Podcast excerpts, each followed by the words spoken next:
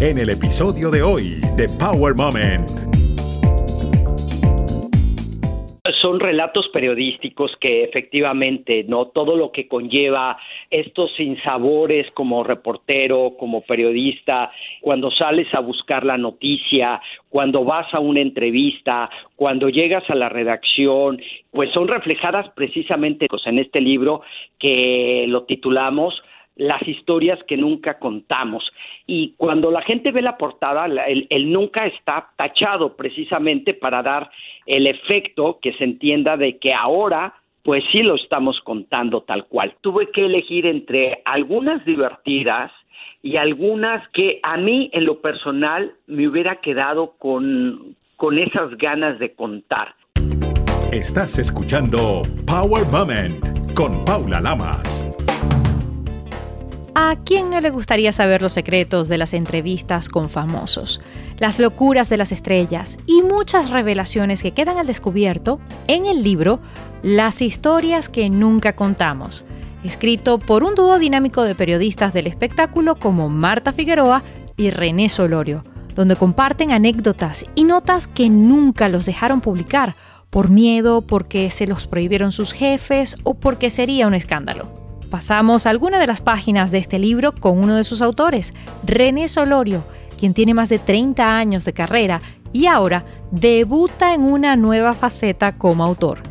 Después de trabajar durante varios años en CNN en español, responsable de espacios tan diversos como el entretenimiento, la economía y Breaking News, René es periodista, presentador y director editorial multimedia que nos revela sus frustraciones, lo visionario que fue cuando lanzó el primer programa streaming en español de los Estados Unidos y los entretelones de sus andanzas como periodista e inmigrante.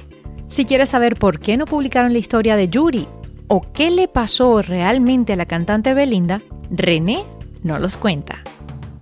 Yo lo que quiero saber es si en este libro no estamos contando nada que no se haya pedido que se guarde. Bueno, no, no de ninguna manera hasta lo que yo quise contar, en el sentido de que tú sabes que siempre va a haber historias, eh, no en su totalidad están incluidas en este libro. Yo creo que escogí todas las que yo tenía que contar en este momento. Y quizá a lo mejor hay otras, pero no porque no pueda contarlas, sino porque este libro, te cuento, Paula, que fue planeado para el verano y como tal era un libro ligero, era un libro accesible, un libro de, de lectura rápida. No tenía que rebasar las 250 páginas, o sea, y que nos quedó perfecto porque son como 200. Y esa era la consigna de la editorial, ¿no? Que fuera un libro agradable, ameno, divertido, con historias cortas. Por eso incluimos estas historias y son las que tienen que estar en esto. Nos preguntan mucho si, si puede haber eh, nuevas historias o hay que, eh, otras que se nos quedaron ahí guardadas. Pues sí, sí las hay, pero digamos que en estas sí está contado todo lo que tiene que ir. A ver, tienes muchísimos años de carrera. ¿Cómo escogiste cuáles eran las historias que querías contar? Pues mira, fue un ejercicio muy divertido y a la vez un poco de decir exactamente qué es lo que yo quería contar. Por supuesto que tengo muchísimas más historias, como ya te decía, pero aquí tuve que elegir entre algunas divertidas y algunas que fueran que a mí en lo personal me hubiera quedado con, con esas ganas de contar.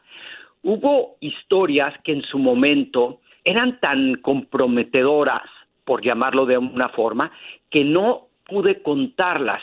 Hubo historias que se me quedaron por frustración y también ahora quise contarlas.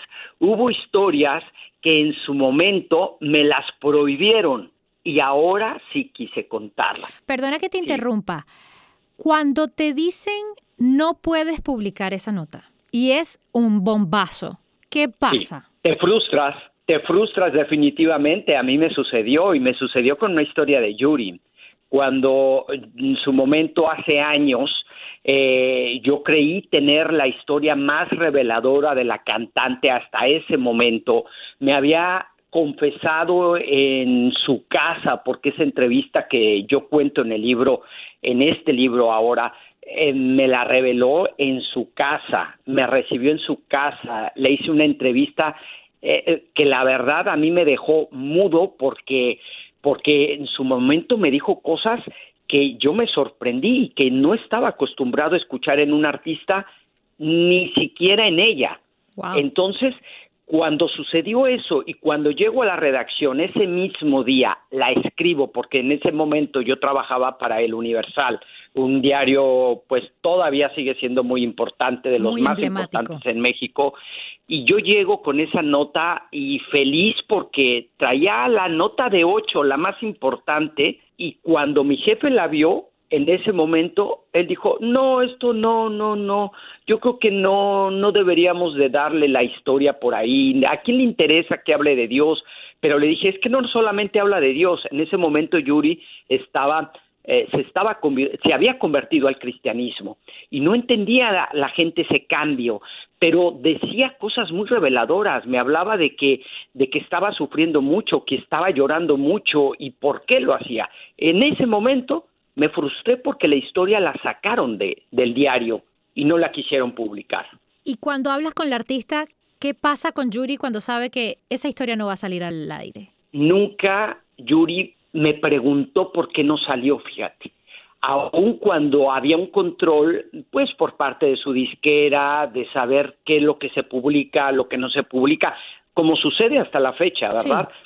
Y, y sabes qué, mm, yo tenía como ese eso guardado y de no saber cómo le voy a responder a la gente de la disquera y a ella. Y sí me habló la gente de la disquera, Yuri no, pero, pero sí la gente de la disquera, oye, ¿por qué no salió publicada esta entrevista, no? y yo le, yo les dije la verdad, mi jefe no, no la aprobó, no la quiso porque consideró que no era, pero oye, es un disco increíblemente bueno el que estaba promoviendo en ese momento, me acuerdo que se llamaba, se llamaba Espejos del Alma, y le dije, sí, todo eso está contado en la historia, pero no me la dejó publicar mi jefe. Y, y ahí vino esa frustración.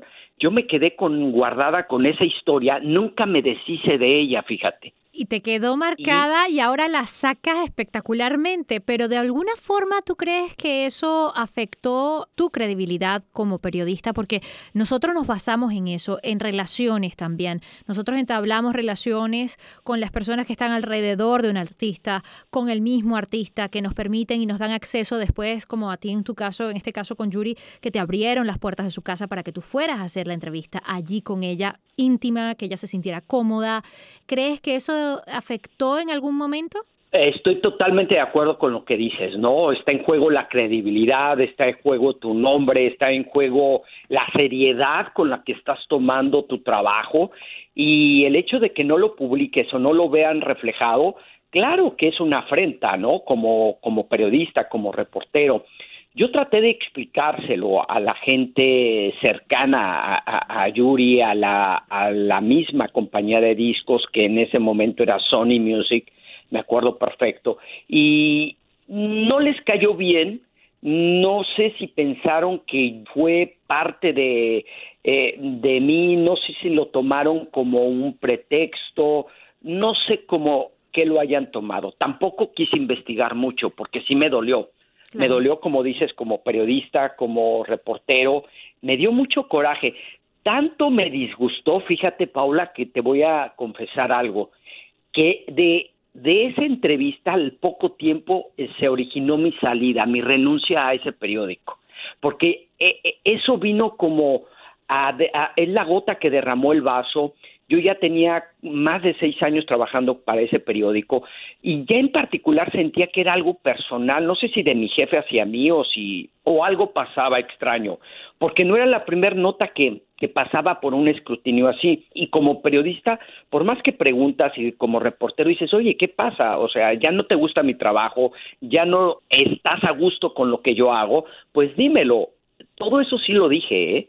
Lo dije y a los meses siguientes yo me acuerdo perfecto que, que, después vino mi, mi, renuncia y quise explorar eh, otros caminos, otros rumbos y fue así como llegué a la televisión después, pero bueno, esa es otra historia. Para no desviarme y, definir lo que tú tocas y puntualizas, es cierto, eh, queda en juego muchas cosas como, como periodista. A mí no me gustó, a la compañía de discos tampoco le gustó. A Yuri no tanto porque yo creo que ella ni, ni, ni, ni se dan cuenta mucho. Cuando viven en este tren de, fama, de, de, entrevistas del día a día, pues no, no lo saben, ¿no? Eh, no lo saben. Eh, nunca, nunca me lo preguntó, nunca se lo dije y poco a poco ya después con otros hechos ella pues se fue dando cuenta el por qué no le publicaban, el por qué no salía lo que ella decía y tenía que ver con este cambio de, de en su fe de, de del cristianismo y eso se dio cuenta ella sola, no solamente por mí, sino por muchos medios que le fueron cerrando las puertas. Y como ella hay un montón de historias. Como periodistas siempre tenemos contacto con muchísimas personas de la farándula, de la política, de diferentes estratos. Y en particular la gente nunca sabe el 80% de lo que ocurre detrás de una entrevista la verdad es que pasan cualquier cantidad de cosas y uno se las va quedando y se va quedando todo eso guardado en el tintero. Y en esta oportunidad has tenido la, la maravillosa idea de juntarte con una compañera, con una periodista mexicana para sacar juntos historias y crear este libro. En este libro hay un abanico de temas. Uno de ellos es bien particular, es un tema delicado que habla del suicidio. Cuéntanos un poco sobre esa historia. Son, son relatos periodísticos que efectivamente, ¿no? Todo lo que conlleva estos sinsabores como reportero, como periodista, cuando sales a buscar la noticia, cuando vas a una entrevista, cuando llegas a la redacción y todas estas situaciones en la, a las que uno está expuesto, pues son reflejadas precisamente en estos relatos periodísticos, en este libro que lo titulamos las historias que nunca contamos. Y cuando la gente ve la portada, el, nunca está tachado precisamente para dar esa, el efecto que se entienda de que ahora, pues sí lo estamos contando tal cual. Y mencionabas un tema que, que fíjate que también tiene que ver con todo esto que, que, hemos eh, conversado hasta el momento. Lo que nos guardamos, lo que nos callamos, lo que no se publica y por qué no se publica. Y fíjate que el tema del suicidio es recurrente en el mundo del entretenimiento y no nada más en el mundo del entretenimiento, no es un tema eh, general, pero si nos enfocamos en lo que estamos hablando, es un tema difícil y que en su momento, cuando quise abordar este tema, porque a mí la información que me llega del primer círculo de, de esta cantante y actriz que se llama Belinda, eh, cuando me entero y me llega esa información, yo la quiero corroborar. Como periodista, lo primero que tienes es que comprobar si esto es cierto o es falso. Es parte ya de quien se dice reportero y se dice eh, y es un buen periodista, tienes que hacerlo. Me di a la tarea de confirmarlo, de verificarlo y, y me encontré con una serie de negativas, no solo de negativas, sino que quisieron decir prácticamente que el que estaba loco era yo. Eh, eh, que yo me estaba inventando una noticia de que cómo era posible que yo le diera cabida a esos rumores, a esos chismes, y, y la verdad es que les creí, a todos les creí en su momento, fíjate que cómo son las cosas, a la familia de, de, la cantante, al mismo manager que se comunicó después conmigo y me, y me negó todo esto, me dijo, no, no, no, no, eso, eso que te han dicho, que te han filtrado es mentira. Y lo expuse al medio para el que trabajaba en ese momento, que era una editorial American Media en Nueva York, una editorial muy importante. Eh, lo vi con los abogados, lo expusimos y, y bueno, decidimos sacar la historia. Decir, no es cierto, no lo está negando, porque así le creímos y él eh, fue la respuesta que ellos nos dieron. Pasó el tiempo, los años quizá. Y después lo que me llama la atención es que es la misma Belinda que ante la misma pregunta que yo en su momento hice, ella lo acepta y lo deja entrever y dice, pues que sí, quizá que sí lo, lo en su momento lo pensó, dijo cuando le preguntan y textual como te lo voy a decir. Y así lo publico en el libro, así cuento la historia. ¿Intentaste o has intentado quitarte la vida, Belinda? Ella dice, bueno, en algún momento quizá sí pensé que eso sería posible, etcétera, etcétera, con más palabras, menos palabras, pero al final aceptó una situación. Lo que me lleva a pensar, Paula, de que en este camino, pues, pues a veces lo que tú tienes sobre la mesa es cierto. Ellos se insisten en que en decir lo contrario y pues les crees. Esta situación, pues, es lo que yo cuento ahora en, en esta historia, ¿no? De Belinda, cómo se presentó, cómo sucedió, y hago un recuento y vuelvo a revivir ese momento, tal y como lo viví, tal y como me sucedió. Y es un tema que hay que hablarlo, que es un tema que, como lo estabas diciendo, es un tema delicado, pero en nuestra comunidad, en la comunidad hispana, por alguna razón es un tema tabú. Totalmente. Y yo creo que fíjate que es un punto clave lo que estás mencionando, porque no deberíamos de satanizar este término, el del suicidio. Yo creo que, mira, sobre todo con gente, yo siempre lo he dicho, ¿no? Y en, lo, en cuando me ha tocado hablar del tema, en los diferentes medios de, de, comunicación en los que he trabajado, y sobre todo en la televisión, y cuando hay un debate sobre el tema, o porque sucede una situación como esa, yo siempre he defendido la idea de que este tema que tan delicado se debe de hablar. Y mira, ahora ya hay una apertura en los medios de comunicación en ese sentido porque ya está los medios serios, los medios responsables, y uno de ellos es CNN, y no nada más CNN, muchos otros eh, medios de comunicación ya lo toman con, con, con la seriedad que debe de ser y la responsabilidad que debe ser, que colocan hasta un teléfono de ayuda. Lo habrás visto, ¿verdad? Que se dice, cuando, cuando alguien, algún famoso, vive una situación como esa, tan desagradable, eh, dice, este es el teléfono donde se puede pedir ayuda. Y yo creo que a la gente a la que sigue muchísimos que son que tienen muchos fans como los cantantes, los actores, los deportistas, bueno, cualquier persona y quien no lo sea también, siempre debería de pedir ayuda y hablar del tema porque a, ellos los sigue muchísima gente y podrían salvarse muchas vidas, eh, Paula, estarás de acuerdo, muchísimas vidas al hablar de este tema. Entonces, no, no se debería de ocultar, de tener miedo, de, de que sea un tema tabú, no, yo creo que, que se puede ayudar a la gente, a veces con una palabra de aliento, mira como, como lo que está viviendo ahora tan, tan increíblemente bonito Belinda, ¿no? Exacto. Está viviendo una de las mejores etapas, un gran momento, y así lo cuento en el libro. Digo, ella lo ha hecho bien, pudo salir adelante, domar las emociones, y cualquier persona, sea famosa o no sea famosa, lo puede lograr por ahí es que tenemos que ir nosotros también. Ahí va un poco también nuestra responsabilidad de guiar a la gente, de pedir ayuda, de eso no es malo pedir ayuda. Y en este país se puede conseguir en cualquier idioma, que es lo más maravilloso, sin importar si tienes estatus o no. Aquí la ayuda se puede brindar. El tema del suicidio es un tema bastante serio porque realmente tenemos una epidemia desde hace muchísimos años que es una epidemia de salud mental a nivel nacional y no se ha tomado cartas en el asunto como se, como se debe y fíjate que ahora con toda esta situación de la pandemia pues se está agravando y algunos médicos están bastante preocupados por esta situación también.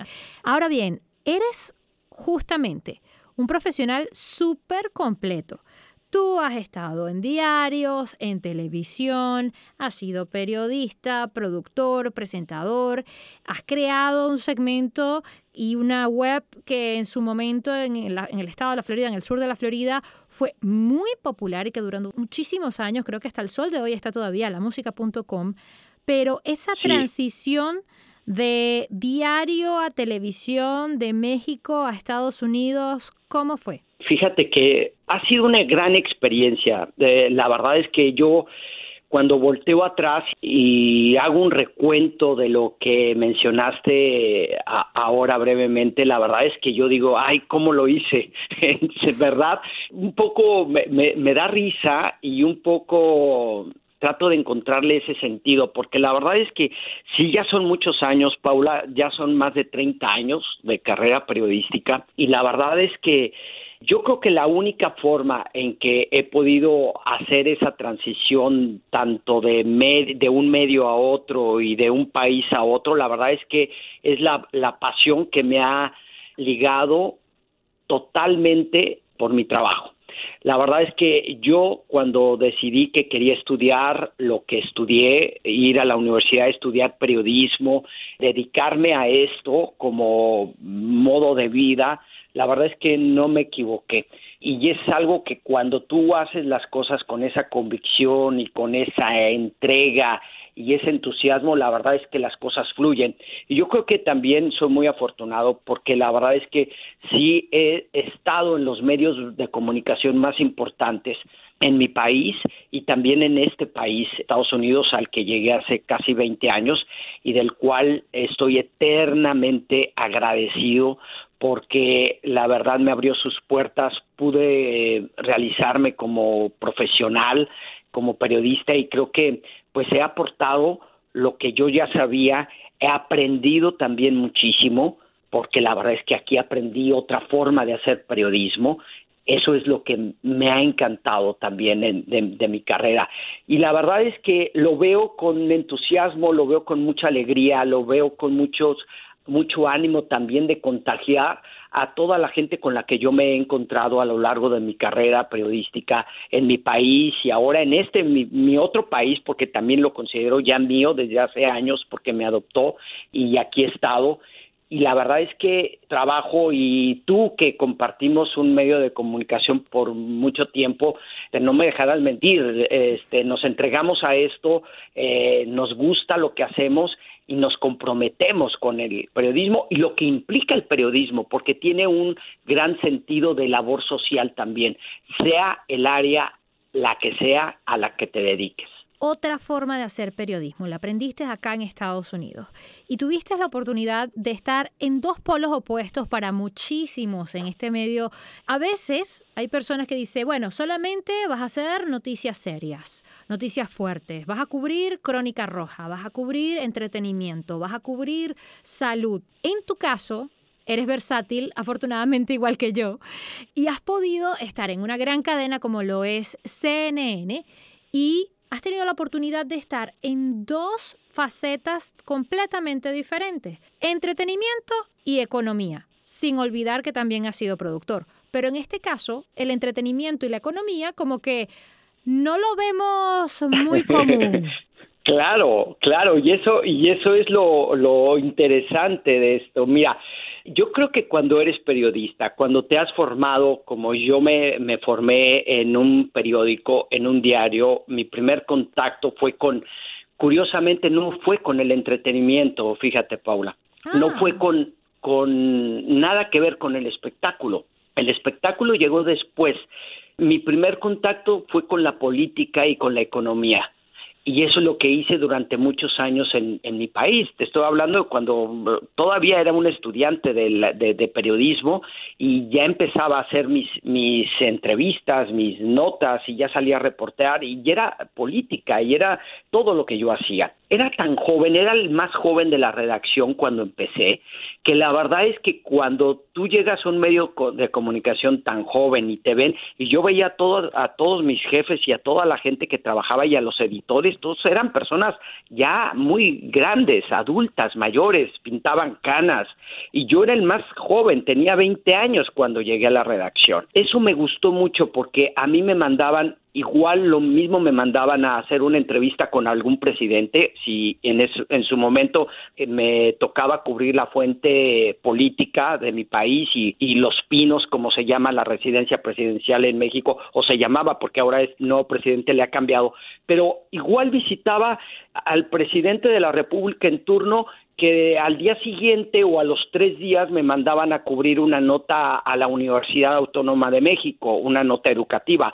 Al día siguiente nuevamente me iba a un partido de oposición o al cuarto a una nota de carácter económico y después y así sucesivamente la pasé por todas las fuentes eso me dio un aprendizaje, Paula. La verdad es que eso me forjó como periodista y cuando te forjas de esa forma, pues ya después lo que te pongan es pan comido, digo yo, porque No es fácil, ¿eh? No es fácil, porque te tiene que gustar lo que haces. Hay compañeros, yo tenía compañeros que odiaban eso y cambiaban sus órdenes de asignación todos los días porque no les gustaba tal o cual cosa o no se sentían con la pues con no con la capacidad, sino con el ánimo de reportear a lo mejor una entrevista de espectáculos o ir por una entrevista de espectáculos y yo sí, yo sí la pedía y yo decía, dénmela, yo voy, yo la cambiaba.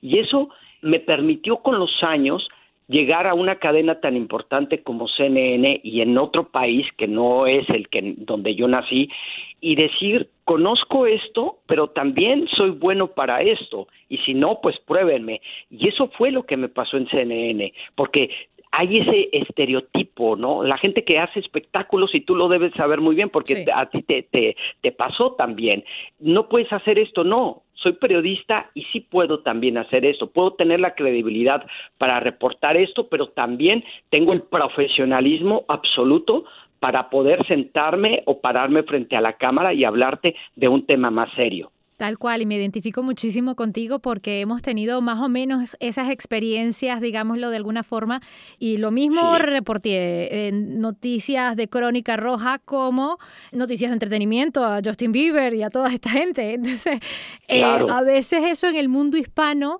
no es común y lo haces bien, lo haces espectacular porque soy testigo de ello y no porque seas mi amigo, sino ni porque te quiera tampoco un montón, pero creo que te estimo y te tengo muchísimo respeto a nivel profesional porque sé por el camino que has andado y digamos que son muchas las millas también que has recorrido y te has ganado ese respeto y esa posición en la industria. No todo el mundo está en ese nivel, eh, René. Y te quería felicitar personalmente porque creo que eres uno de los pocos en esta industria que puedes ponerte diferentes sombreros y hacerlo espectacularmente bien. Después de todas estas flores. Eh, gracias, sabes que eh, valoro mucho tus comentarios, eh, es recíproco porque la verdad es que sí, somos muy afines en esto y porque estamos viviendo y hemos vivido momentos exactos, o sea, sin, sin entrar en más detalles, pero lo valoro muchísimo. Mil gracias por, por tus palabras. gracias, gracias. Te quería preguntar cómo te fue en la feria del libro, porque este es tu primer libro, lo estás sacando con esta compañera periodista y de paso te han invitado a la feria más importante de libros de América Latina, la más grande, la Feria del Libro de Guadalajara.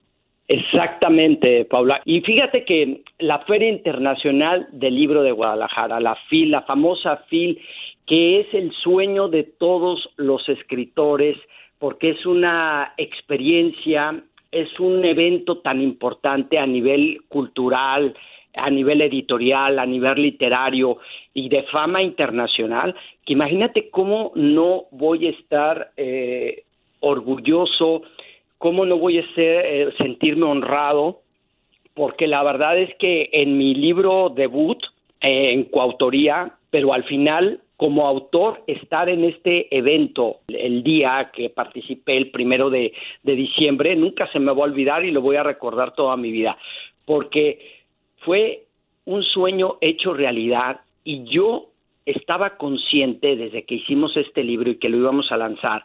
Lo hablamos con mi con mi amiga y compañera Marta Figueroa y, fantaseábamos, ay, te imaginas que podamos estar en la FIL de Guadalajara este 2020. Ella me lo decía, mira, no te quiero, y me lo dijo con toda la buena voluntad, ¿eh? Este es su cuarto libro. Ella ya tiene tres libros anteriores, los mismos que ha hecho con pero ella ya tiene otras publicaciones, otros libros. Me veía a mí tan animado, tan entusiasmado y tan ah, que fantaseaba que ella me dijo, mira, no te quiero, no te quiero como desanimar y está bien, dice, pero es muy difícil llegar ahí, que te inviten y que te abran un lugar, porque ahí, bueno, todos, están todos los mejores autores, la, la mejor gente. Le dije, pero ¿qué me estás diciendo? ¿Que no vamos a, estar ahí? Me dice, es que no para todos hay un espacio. Le dije, pues para nosotros sí va a haber. Yo me ah, acuerdo que se lo dije. Pasaron las, el, pasó el tiempo, vino esta situación, esta pandemia. Mi sueño pues se quedó ahí como aletargado porque vimos que se canceló de manera presencial, pero que se iba a vir virtual y nos dio mucho gusto, pero yo ya dije, bueno, no vamos a estar porque es muy complicado. ¿Cuál fue nuestra sorpresa que cuando empezamos la promoción del libro hace ya casi un mes, nuestro editor nos llama, dice, les tengo una gran noticia, siéntense. Y nosotros lo escuchábamos, fue de telefónica, y me dice, tienen un lugar en la FIL. Y no me pregunten por qué ni nada, porque no se los voy a decir, pero el hecho es de que van a estar ahí, van a participar. Y fuimos, estuvimos antes de, de, Arriaga, este escritor, premio Alfaguara 2020, con, con un libro y una novela espectacular, pero estuvimos ahí. Paula, la verdad es que no tengo palabras, eh, una cantidad de gente conectada de manera virtual, una transmisión diferente, inusual, pero la verdad es que muy contentos, ¿no? Y con mucho ánimo para poder seguir haciendo cosas como esta, ¿no? Otro, otro libro que ya estoy planeando eso y que después te cuento. Eh, en fin, la verdad es que muy contento. Me encanta saber esto porque es una de las ferias ah, más importantes y es una experiencia espectacular. Lo visualizaste, lo lograste, ya te quedó gustando, pero escribir una nota de prensa es una cosa, escribir para un programa de televisión es otra. ¿Cuál fue el reto a la hora de sentarte a escribir este libro? Mira, fue un reto el retomar todos estos eh, relatos periodísticos y recordarlos. Teníamos algo muy claro, que Marta y yo quisimos que este recuento eh, fuera como entre una especie de anecdotario, pero también un relato totalmente fiel y periodístico de el momento. Y yo le decía algo que cuando la gente lea mis relatos, llevarlos de la mano y volver a vivir nuevamente con ellos, tal cual como yo presencié esa situación. Es decir, todos los relatos tenían que volver a ser como vividos, contados. Y ese fue uno de mis principales retos porque tuve que echar mano, uno, de mi memoria, pero no nada más de mi memoria. Fíjate que te voy a confesar algo y lo voy a compartir aquí como periodista y que a lo mejor tú también eh, tienes ese hábito, porque los que nos dedicamos a esto, cada uno tiene un, una manía o un hábito o una forma de trabajar, pero al final hay un común denominador. Ese común denominador se llama archivo y, se, y, y, también tiene que ver con las anotaciones, con las libretas. Yo que tengo tantos años en eso, que algún día tendré la oportunidad de echar un vistazo a mi, a mi biblioteca o a, o a, mis, a mis anotaciones, a mis libretas. Yo anoto todo tengo libretas y libretas con fechas, con momentos, con las entrevistas que yo hice, con cassettes guardados, con, con todo ese material que sabes cómo me fue de utilidad y cómo me sirvió a la hora de, de hacer este recuento de, de, historias.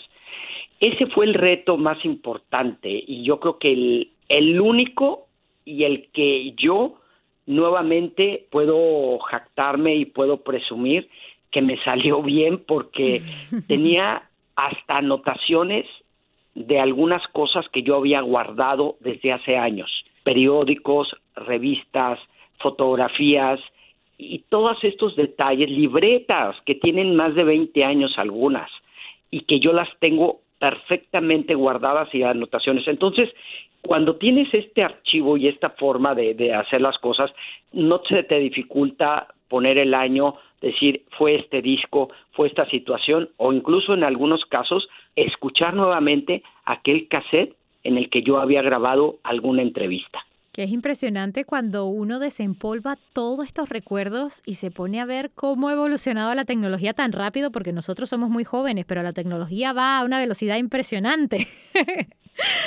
Yo te digo, cuando saco también, eso es cierto. Cuando saco los cassettes, digo, los niños de esta generación no van a saber para qué servía esto, pero esto con esto yo también A lo mejor hay quien no lo sabe. Yo tengo sobrinos, te lo confieso, y acabo de estar hace unos días con ellos cuando estuve en la Ciudad de México en la promoción, que cuando yo dije cassette, él me preguntó, ¿qué es eso, tío? claro, mi, mi sobrino tiene, ahorita tiene 13 años le dije, ¿no sabes lo que es un cassette? Le dije, mira, que te lo voy a enseñar. Y le, y le mostré, y no sabía, ¿no? Ellos son súper ágiles en esto de la tecnología. Yo les pido ayuda. Uno de ellos le, estuve diciendo, ayúdame por favor, porque no tenía la forma de conectarme al famoso Zoom y me ayudó a resolverlo, pero también desconocen muchas cosas. Pero aquí estamos los de esta generación como la mía, para recordarles un poco a quien no conozca qué es un cassette, por ejemplo, ¿no? Y me refiero sobre todo a los muy niños o a los, eh, porque yo creo que un millennial sí sabe, o al menos ya le escuchó a su mamá o a, alguien. Y si no, ahorita lo están googleando, tú no te preocupes. Y si no, ahorita lo, lo van a saber, porque había cassettes de varios tamaños, unos mini cassettes y otros otros cassettes que sea el estándar, ¿no? Pero en fin, esa es otra historia. Totalmente de acuerdo. Eres un inmigrante, eres un profesional, y hemos crecido en todas las áreas, además de la, de la personal. Para ti, ¿cuál ha sido el área donde has sido más resiliente? Sin duda los medios digitales. Y mira que esto lo acabo de o lo viví. Fíjate que ya tenía un conocimiento, porque cuando yo hice la música.com y cuando hace más de 10 años yo lancé un programa online el de la música, cuando todavía, ahorita ya es muy común y todo el mundo tiene su, su transmisión este, live. Digital, pero tú fuiste el primer streaming. Exacto. Yo hace más de 10 años tenía un show que, que era online, era en vivo y era el de la música.com que lo hacía desde la redacción. Ahí sentí que yo estaba rompiendo un esquema y que iba a romper porque así me acuerdo perfectamente que se lo expresé en ese momento a la a, Mega TV, a los ejecutivos de Mega TV, al señor al mismo señor Raúl Alarcón, que es el, el, el, dueño del canal de televisión y todo, y yo me acuerdo, y él me escuchaba, y yo me, me veía como como raro y me dice, ¿y eso es posible? Te estoy hablando de eso, que eso fue hace exactamente 10 años, o un poquito más. Y le dije, sí, sí es posible. Yo creo que un poco más, porque eh, hace 12 años, porque eso fue en el 2000, 2008, 2007, 2008. Y le dije, claro que se puede. Y le probé en su momento que se podía hacer. A mí me dio tristeza después, y esto también yo se lo dije a él, tuve la oportunidad, y no hace mucho tiempo, de decirle que a mí lo que me dolía mucho desde aquella época es que ellos como, como líderes, como los dueños o como, o como la gente que estaba al frente, incluyendo los ejecutivos, no se hubiesen dado cuenta de lo importante o de lo que se venía y se avecinaba y lo que estaba a la vuelta de la esquina, que tuvieron que pasar más de 10 años para que ahora todo el mundo volteara a lo que estamos viendo, ¿no? A la transmisión en vivo, al streaming, a todo esto y no estoy mintiendo, cualquier persona puede googlear y puede buscar René Solorio la música.com y, y va a encontrar hasta un comunicado donde hablo de ese, de ese show en vivo del que yo hacía vía online a través de la página de la música.com. No solamente me costó trabajo porque en, en su momento batallé con muchas cosas porque no es la tecnología que estamos viendo actualmente. No, es muy distinta. Ahora está muy fácil hacer cualquier eh, streaming, ¿no? Basta con eh, tu mismo Instagram, eh, tener un teléfono inteligente y haces y hablas lo que, lo que quieras. Pero hace 12 años no era así. Entonces, sí tiene un mérito, fue un gran mérito. Y sabes qué, ahí viene una frustración, fíjate, y eso no lo cuento aquí en este libro, pero la frustración es que, que en su momento no hayan entendido lo que venía y lo que en aquel momento yo a mí se me había ocurrido. Pero la verdad es que sí ese era el futuro, ¿no? Y puse el dedo así como diciendo, aquí está y te decía yo que vino una especie de frustración, cosa que no me quedé con las ganas de decírselo al mismo y ojalá escuchara o alguien fuera y le contara al señor Raúl Alarcón Jr., porque nunca me voy a cansar de decirle que él en su momento tuvo oro molido y nunca lo supo, nunca supo moldearlo, nunca supo fabricar los lingotes de oro. Y no me da pena ni empacho decirlo, porque te digo, yo se lo dije personalmente cuando me volví a encontrar con él no hace mucho tiempo.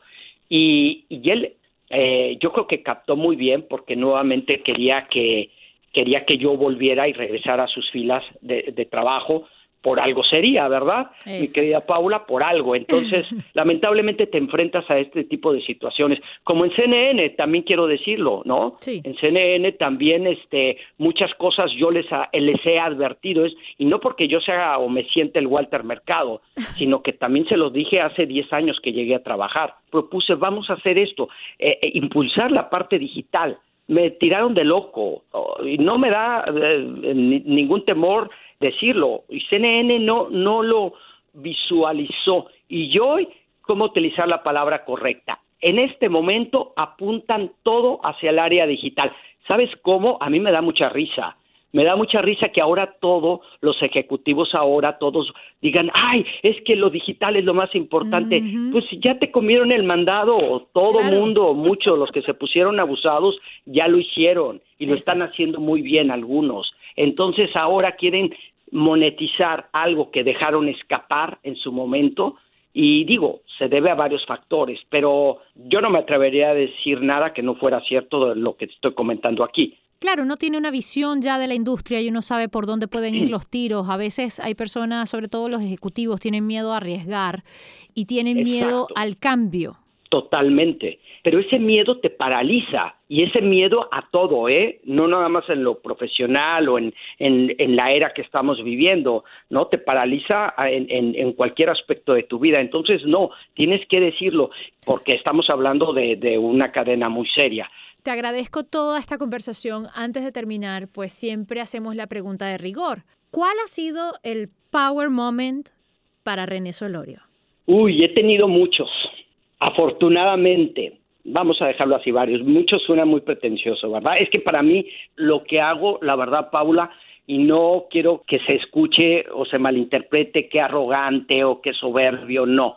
Pero cuando te apasiona tanto, insisto, insisto lo que digo, cuando estás convencido de lo que estás haciendo es correcto, está bien, cuando la diferencia sabes cómo se marca con las ganas y el entusiasmo que le imprimes a las cosas, porque eso siempre se va a ver reflejado. Y cuando tú apuestas por algo, a lo mejor te puedes equivocar, o a lo mejor las cosas no te van a llegar en el momento que tú quieres, pero si tú a todo lo que haces le pones tu sello y le pones tu voluntad, tu disciplina, tu entrega y las ganas, algo de todo lo que hagas siempre te va a salir bien pero no quiero desviar la atención de tu pregunta exacta, ¿no? El momento más importante, el power moment, como tú dices, pues mira, uno es cuando yo llegué a este país, cuando yo llegué con aspiraciones, con ideas, con sueños.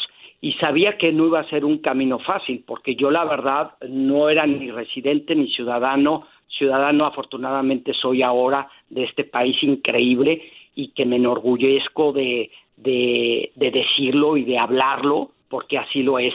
Cuando yo llegué a este país, yo traía en mi, en mi bolsa 300 dólares solamente. 300 dólares, ¿no? Como muchos han llegado, a lo mejor unos menos, otros más, lo que sea. Pero cuando llegas con un sueño, para mí este es la corona de todos los sueños, llegar a un país y empezar de cero y sé que a lo mejor tú también te vas a sentir identificada con lo que digo y no nada más tú, estoy seguro que mucha gente de la que nos está escuchando, de toda tu audiencia, del público que te sigue, eh, va a estar de acuerdo conmigo.